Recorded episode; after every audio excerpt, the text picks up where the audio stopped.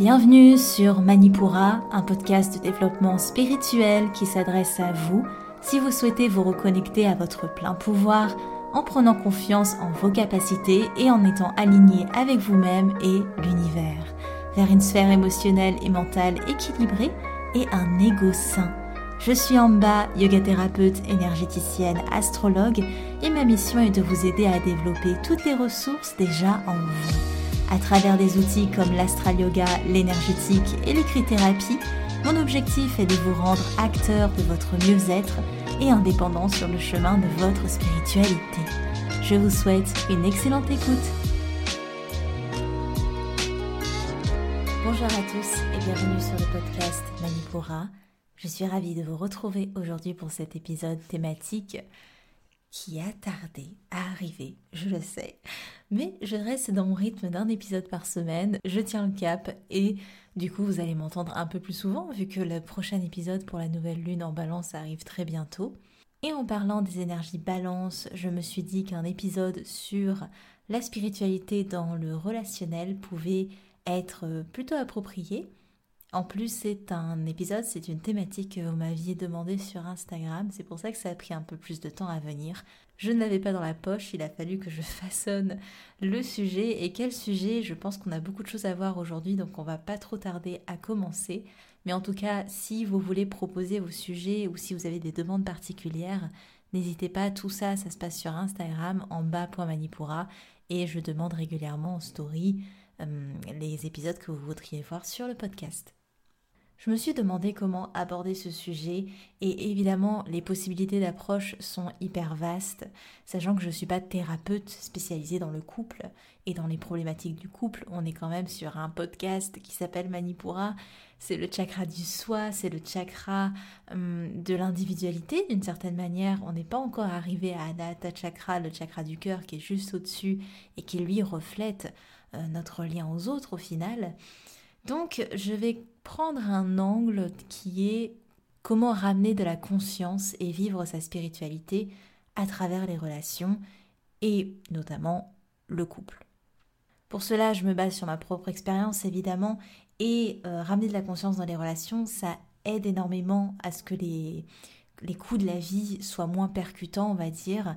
Pareillement, depuis que j'ai un aspect à la spiritualité, enfin depuis que j'ai commencé un, un cheminement spirituel, tout ce qui est attrait à la rupture, que ce soit dans les relations ou des ruptures plus euh, euh, type la mort, la fin de quelque chose, les deuils sont beaucoup plus fluides, se passent beaucoup plus sereinement.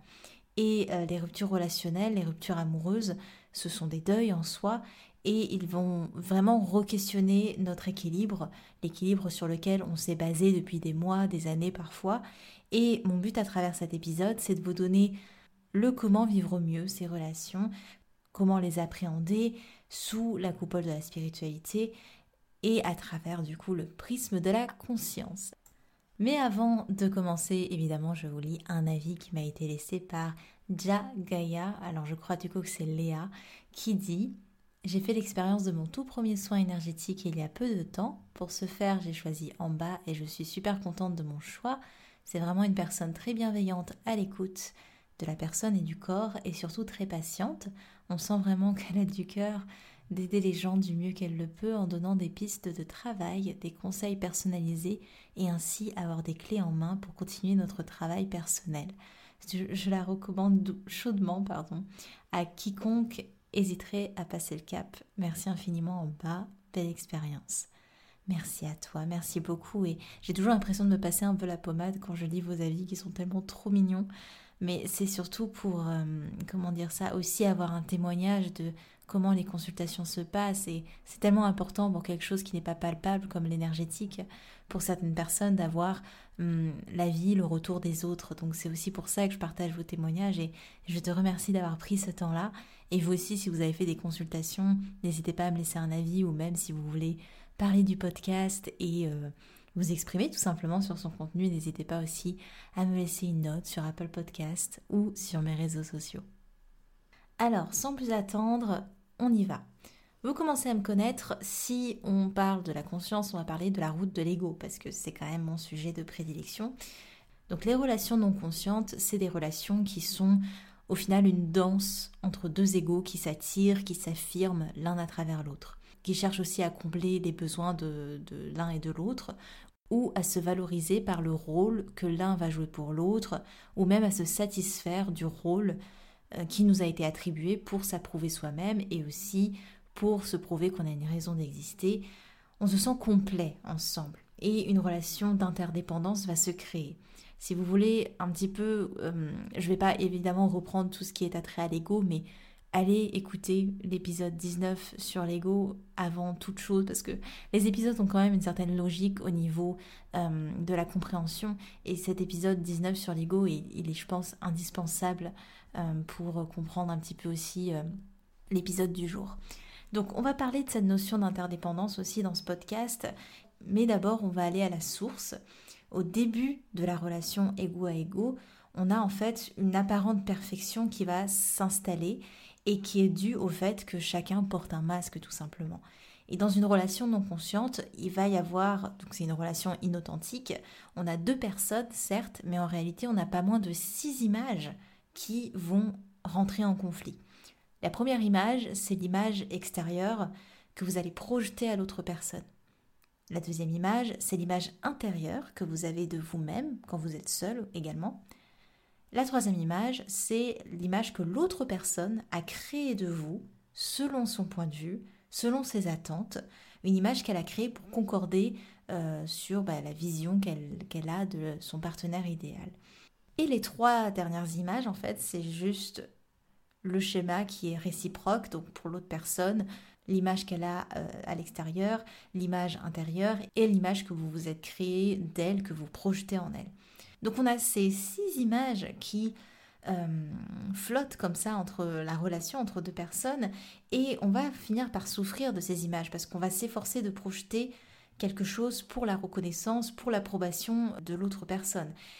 La peur du rejet est bien évidemment là-dessous, d'autres petites peurs aussi, mais on va au final souffrir de ne pas correspondre à l'image que l'on aimerait renvoyer, et aussi on va s'user à vouloir se conforter à une fausse image.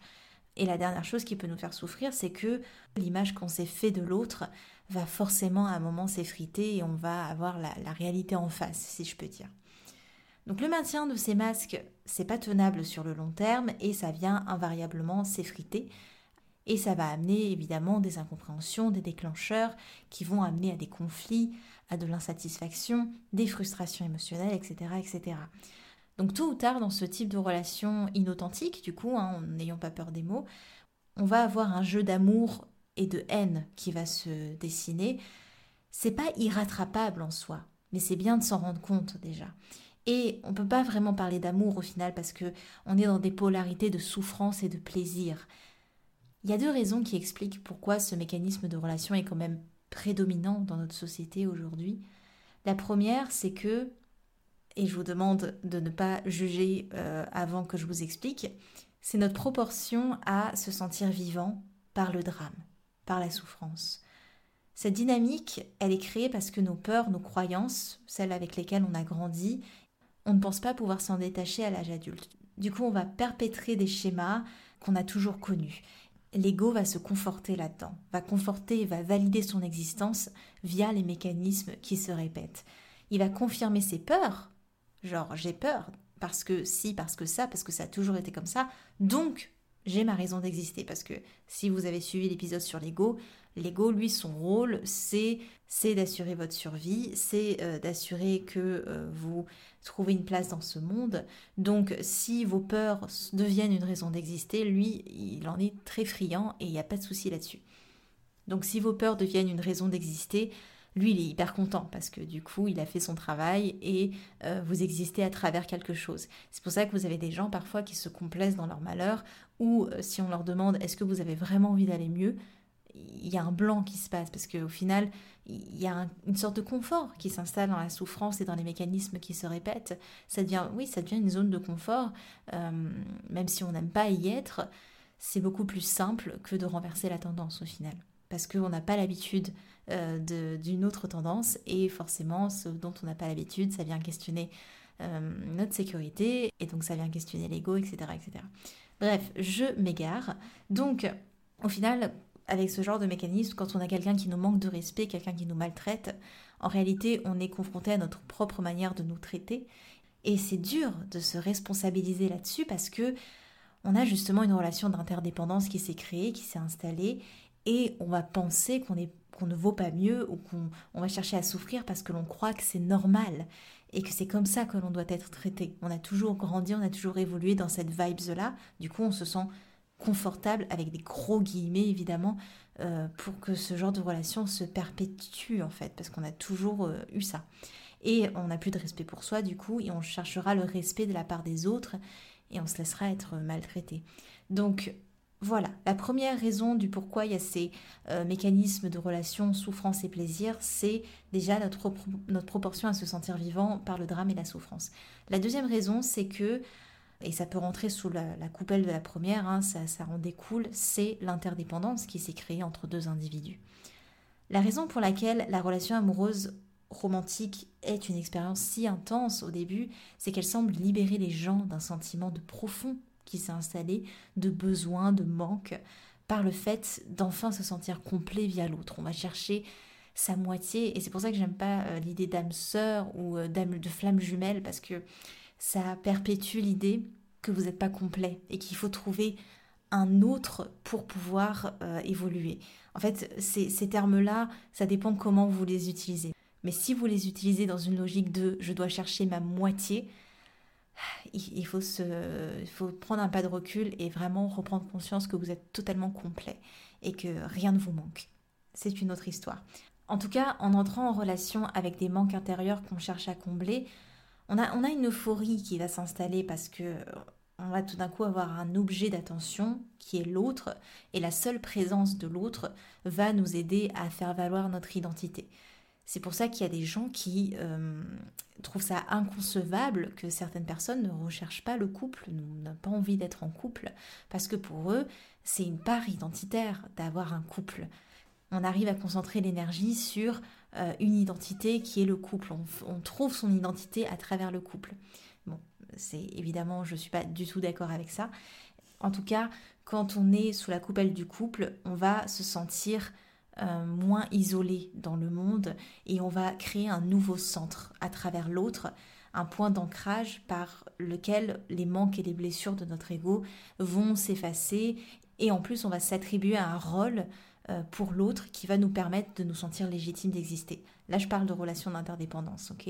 Et c'est quand le point d'ancrage qu'on a placé, qui est du coup l'autre, euh, vient à vaciller, que tout notre monde va s'écrouler. De toute façon, placer son bonheur dans les mains de quelqu'un d'autre, c'est courir à l'échec. L'autre ne peut pas être porté responsable de votre bonheur. Déjà, c'est une pression immense, mais aussi euh, parce que l'autre peut être un soutien, certes, mais il peut pas être votre encre fixe tout le temps. C'est vraiment placer votre stabilité dans quelqu'un d'autre. Et la stabilité, la seule stabilité viable, c'est celle que vous construisez en vous-même. En tout cas, dans une relation de souffrance et de plaisir, on va confondre facilement l'amour avec l'attachement. Et là, on entre dans des schémas de dépendance affective. De même, quand on est frustré d'un comportement de l'autre, ça va nous déclencher une vive émotion qui va être lié à une peur. Et en fait, tout est une question de responsabilité. Quand vous avez cette notion de responsabilité, vous vous portez responsable de vos déchets émotionnels. Vous allez traiter votre, vos propres blessures, vos propres peurs, et euh, vous allez comprendre qu'il ne tient qu'à vous-même de les résoudre, que vous n'êtes en aucun cas responsable des déchets émotionnels de l'autre. Vous pouvez certes être conscient des plaies de votre partenaire, mais vous êtes libre quant au choix de l'aider ou pas. Ce n'est pas de votre responsabilité par votre soutien, vous pouvez tirer quelqu'un par le haut et c'est super, mais vous ne pourrez jamais porter une charge qui n'est pas la vôtre. Ou alors vous allez vers de, la destruction pure et simple parce que vous épuisez vos énergies. Et il y a cette, euh, les dépendances affectives aussi, parfois, pas toutes, mais parfois, il y a cette dynamique de vampire énergétique qui se place aussi où l'autre puise dans votre énergie vitale, consciemment ou non. Hein. Parfois, c'est pas fait avec malveillance. C'est juste qu'il y a une dynamique qui s'est mise en place et qui est difficile à, déconstruire. Et de même, quand la personne va porter les déchets émotionnels pour vous, c'est la même chose. En fait, il s'agit de coopérer et euh, d'établir vos propres limites. Chacun doit comprendre que l'autre est un packaging avec toutes ses peurs, ses blessures émotionnelles qui le constituent. Et si l'autre est contrarié, il est responsable de ses sentiments évidemment. Si vous êtes la cause de son malheur, il tient qu'à lui, à cette personne, de partir, de faire un choix, euh, d'ouvrir la conversation, etc., etc. Mais là, c'est, et de vous évidemment, de, suivre le mouvement. Mais ça, c'est possible quand la relation, n'est pas teintée de dépendance. Parce que quand quelqu'un est dépendant, euh, la réaction de l'autre va avoir tellement d'importance qu'elle ne va pas oser euh, mettre les choses sur le tapis ou exprimer ce qu'elle ressent. Donc il y a vraiment cette idée de, quand il y a une dépendance, c'est beaucoup plus difficile de euh, de mettre en place des changements qui pourraient contrarier l'autre. Les relations de dépendance affective, elles vont passer totalement inaperçues tant que les besoins sont comblés, sauf pour l'entourage peut-être, mais en tout cas, tant que les besoins sont comblés, tout va bien. C'est quand vient le moment où euh, la personne euh, n'adopte plus les comportements qui réussissent à nous combler en général, qu'on va avoir les peurs et les frustrations de l'ego qui vont remonter. Quand ces émotions elles reviennent, elles vont revenir avec plus d'intensité et parce qu'elles ont été contenues par bah, justement des comportements inconscients, des masques, etc., etc. Et quand on a placé l'autre tributaire de notre bonheur, on va aussi le juger comme étant la source du malheur de mais attends, tu fais plus le comportement qui me mettait en sécurité avant. C'est pas possible. Euh, qu'est-ce que tu fais? Ça ne me va plus du tout. Donc de là euh, peut naître un agacement, de l'agressivité, une perte de patience pour la personne. Et au fond, on a cet espoir par des tentatives de manipulation, parce que un masque de l'ego, c'est quoi au final? C'est une petite manipulation hein, qu'on essaye de, pousser sur l'autre. Euh, c'est comme le triangle de Cartman, où on passe du rôle de victime au rôle de bourreau au rôle de sauveur. Et eh ben l'endossement de quelque rôle que ce soit, ça vise une sorte de punition à l'autre pour l'amener à changer son comportement vers des comportements qui nous arrangent le plus pour apaiser nos peurs, pour combler nos besoins. Attention, je ne dis pas que ces comportements sont conscients. En général, la plupart des personnes euh, font ça de manière totalement automatique, totalement inconsciente, hein, vraiment. Et ce genre d'épisode, comme celui d'aujourd'hui, j'espère, est là pour ramener de la conscience, ramener de la lumière sur ce type de comportement. Eckhart Tolle dit dans son livre Le pouvoir du moment présent, toute dépendance naît d'un refus inconscient à faire face à votre propre souffrance et à la vivre. On a vu un petit peu euh, les euh, relations. Mon Dieu, cet épisode va être tellement long. je viens de voir le timing. On, a vu un petit peu la relation euh, d'interdépendance. Au final, comment faire la différence entre une relation où on est dans la peur et une relation où on est dans l'amour? Plusieurs choses.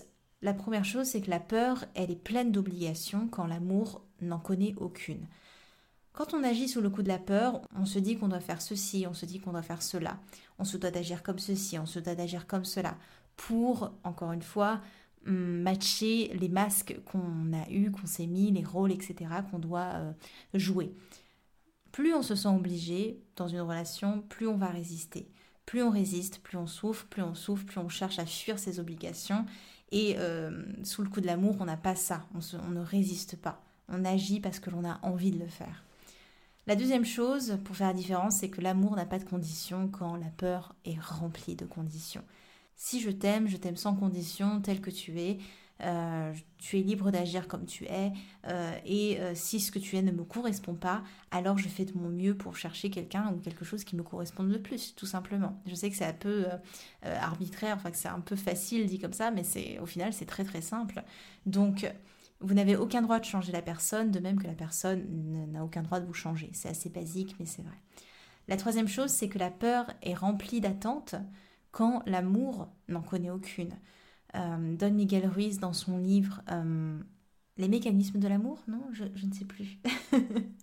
en tout cas, il disait que la relation parfaite est la même que celle que vous avez avec votre chien. C'est-à-dire que euh, votre chien, sans, aucun rabaissement, vous l'aimez parce qu'il est un chien et c'est tout. Vous n'attendez pas de lui qu'il fasse votre compta, vous n'attendez pas de lui euh, qui euh, se révèle être un humain, c'est un chien. Donc la relation parfaite, c'est quand vous considérez que l'autre est ce qu'il est et vous n'avez pas d'attente vis-à-vis de lui-même parce que vous êtes foncièrement d'accord avec ce qu'il est pour être avec cette personne. Et si vous n'êtes pas d'accord, alors il ne tient qu'à vous de voir ce que vous voulez pour vous-même. Euh, voilà. Donc, je ne sais pas si j'étais claire, mais voilà. En fait, sous la peur, on va attendre un retour. Et si rien n'arrive en retour, il va y avoir un sentiment d'injustice qui va se développer. La troisième chose, c'est que l'amour se fonde sur le respect alors que la peur ne respecte rien. Quand on respecte pas l'autre, on va se sentir responsable de lui. On va essayer de le contrôler. On ne le pense pas capable de faire bien les choses, d'agir selon ses propres choix, etc. Donc, faut vraiment un couple, c'est comme une équipe. Hein. c'est vieux comme le monde, mais c'est vraiment ça. Si on tente de contrôler le jeu de l'autre, il n'y a plus de plaisir à jouer ensemble. En revanche, si chacun se soutient et accepte les, faiblesses de l'un et de l'autre, le jeu il est beaucoup plus amusant, il est beaucoup plus intuitif et euh, aucun rapport de force ne s'installe. Il n'y a pas de dominant et de dominé. La dernière chose pour faire un peu la différence, c'est que l'amour est totalement responsable alors que la peur fuit les responsabilités.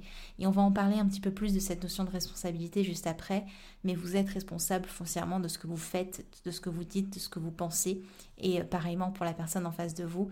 Et dans ce, si ça c'est respecté, il n'y a plus cette notion de reproche de, de l'un envers l'autre qui s'installe, et les relations sont beaucoup plus paisibles également. Très très rapidement, un petit point sur les besoins très basiques, mais c'est toujours important de le rappeler. Évidemment, vous êtes la seule personne capable de combler votre besoin d'amour, d'acceptation, de valorisation, de reconnaissance. Certes, on a toujours été euh, dans une logique d'attendre que les autres euh, nous valident, nous acceptent, nous aiment, etc.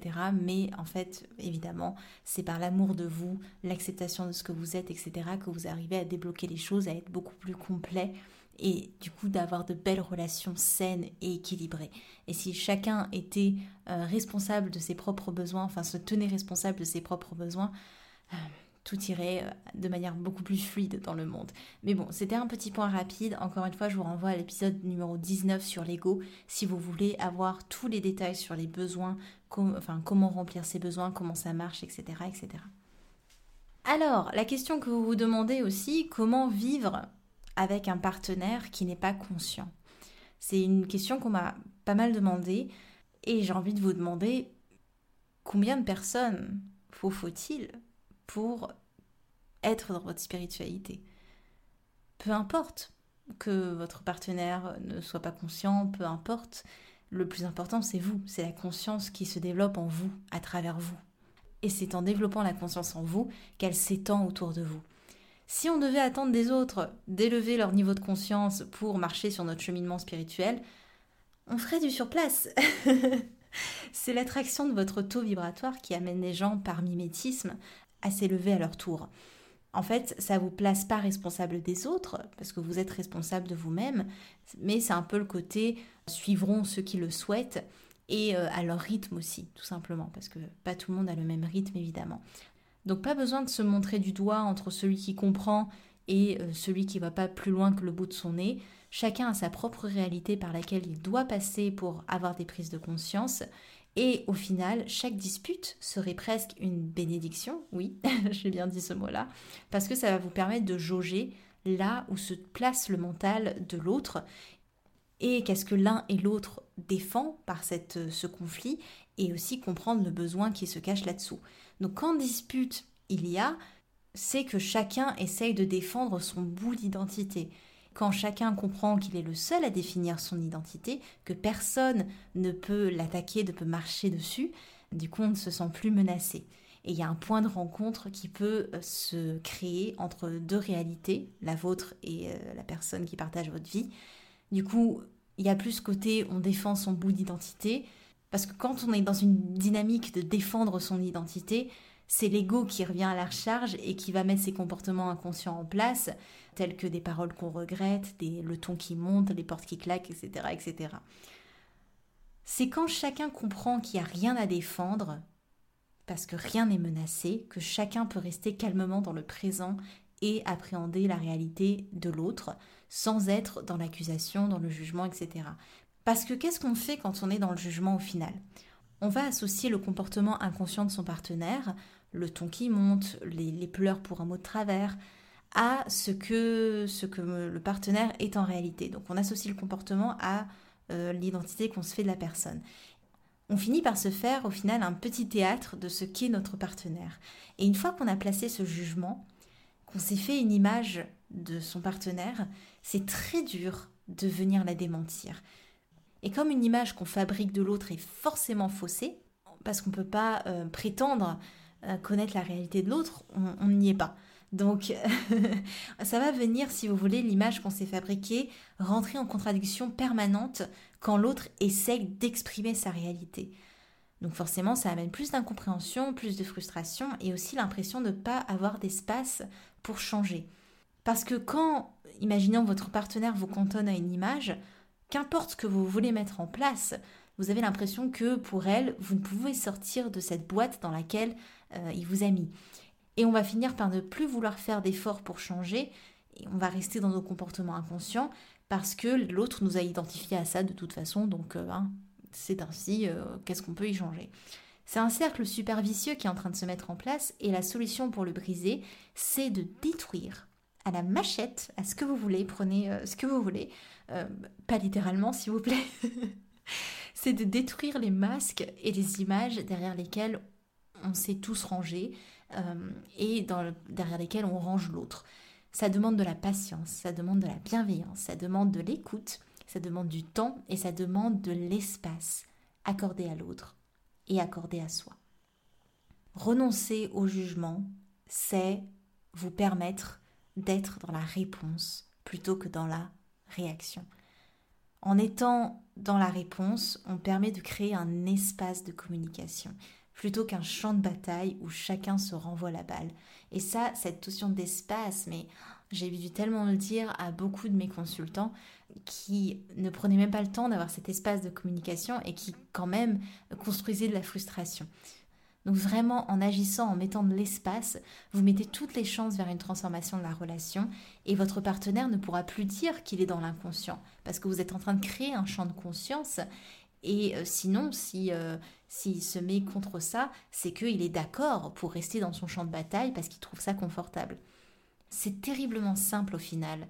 Si on exprime les choses, si les émotions euh, sont exprimées sans chercher de coupable, sans faire de reproches, sans chercher à défendre son bout d'identité, si on est présent à soi, si on ne se sent pas attaqué, en fait, la présence crée une paix dans une relation et euh, parce que chacun se dissocie de la souffrance et prend sa part de responsabilité. Pour finir ce bien long épisode, je vous dis au final comment vivre une relation épanouie. Donc, euh, on l'a vu un petit peu, mais c'est se dissocier des ruminations et des compulsions à réagir, à euh, jouer des scénarios qui se répètent, à jouer des rôles de l'ego. C'est renoncer au jugement envers vous, envers la personne également, c'est un énorme game changer dans une relation de faire ça. C'est l'acceptation de ce qu'est chacun et la décision en conscience de continuer ou pas une relation, euh, hors des besoins de l'ego, hors des dépendances. Juste, on décide en conscience si cette relation nous convient ou pas. Et on est responsable euh, de la, la décision qu'on prend. Et évidemment, je sais que quand il y a une relation de, dépendance affective, c'est très compliqué. Parce que quand on s'enlève à l'autre, on a l'impression de s'enlever son existence. Et là, il y a un gros travail à faire sur répondre à ses besoins par soi-même. Donc euh, c'est vraiment là, pour le coup, le, ce sur quoi il faut vous concentrer. Dans tous les cas, dans une relation, quand on reconnaît les faits, ça participe déjà à ramener de l'harmonie et euh, on ne peut pas transformer du jour au lendemain quelque chose qui a toujours été dans une certaine dynamique, mais on peut créer de l'espace. Encore une fois, retenez ça, c'est hyper important. Prenez chaque conflit comme une bonne occasion de créer un espace de compréhension, une occasion de ramener de la conscience. Évidemment, c'est pas évident sur le moment, je sais bien, mais euh, il y a toujours un temps de paix après qu'on peut amener après un conflit. Et si les deux personnes voient au-delà des frustrations, au-delà des masques de l'ego que chacun a, alors il peut s'établir un dialogue entre les deux soi, entre les deux personnes, les deux êtres. Une dernière chose, l'inconscient et la conscience, la reconnaissance, euh, ne peuvent pas cohabiter longtemps. C'est-à-dire que si vous avez un partenaire qui est inconscient et que vous, vous êtes dans une conscience, dans une présence, si vous allez réagir à des attitudes inconscientes de votre partenaire, alors vous allez vous-même devenir inconscient et là se créer des conflits, etc c'est pas grave, ça arrive, mais en soi, essayez de reconnaître votre réaction. Et là, du coup, vous ramenez une nouvelle fois la conscience, vous revenez dans votre conscience. Donc ça va être un petit peu un jeu pour éviter de slider, de glisser euh, dans les comportements inconscients que vous renvoie l'autre parfois. Dernière chose, et c'est le plus important à retenir, les relations ne sont pas là pour trouver le salut. Sinon, vous serez constamment déçu, constamment malheureux. Par contre, si vous acceptez qu'elles existent pour vous rendre conscient et non pas heureux, alors là on tient quelque chose. Les relations sont un déclencheur. Vous êtes le déclencheur de quelqu'un. Quelqu'un est votre déclencheur. Et ce qui va euh, établir une relation saine, c'est quand ces déclencheurs sont utilisés pour ramener de la conscience, pour euh, ramener de la paix, ramener de l'harmonie, et non pas pour euh, escalader des comportements inconscients, des égaux, des facettes, des rôles, des masques, etc. Voilà, j'espère que cet épisode sur ramener de la conscience dans vos relations vous aura un petit peu donné euh, des clés ou en tout cas que vous aurez retenu des petites phrases, des petites choses qui vous ont un petit peu tapé dans l'œil, enfin tapé dans l'oreille pour le coup. enfin des choses voilà qui, pourraient peut-être vous servir dans votre quotidien, euh, des petites révélations, même si c'est qu'un mot, même si c'est qu'une phrase, c'est déjà gagné. Je vous laisse là-dessus pour aujourd'hui parce que c'était un épisode assez long, assez condensé, assez conséquent, mais c'était un épisode qui était demandé. En tout cas, j'espère que j'ai pu le traiter de la meilleure manière qui soit pour euh, amener de la compréhension de votre côté. Je vous dis à l'épisode prochain pour notre nouvelle lune en balance. C'était en bas de Manipura. À la semaine prochaine. Merci. Manipura, c'est déjà terminé pour aujourd'hui. Je vous remercie de votre écoute et si cela vous a plu, n'hésitez pas à partager et à me laisser un commentaire sur Apple Podcast ou sur les réseaux sociaux. En attendant, vous pouvez télécharger gratuitement toutes mes ressources en cliquant dans le lien de la description de l'épisode pour apprendre la corrélation entre le cycle lunaire et le cycle féminin, allier astrologie et productivité, débuter la méditation ou votre propre journal de gratitude. Quant à moi, je vous dis à la prochaine et surtout prenez bien soin de vous.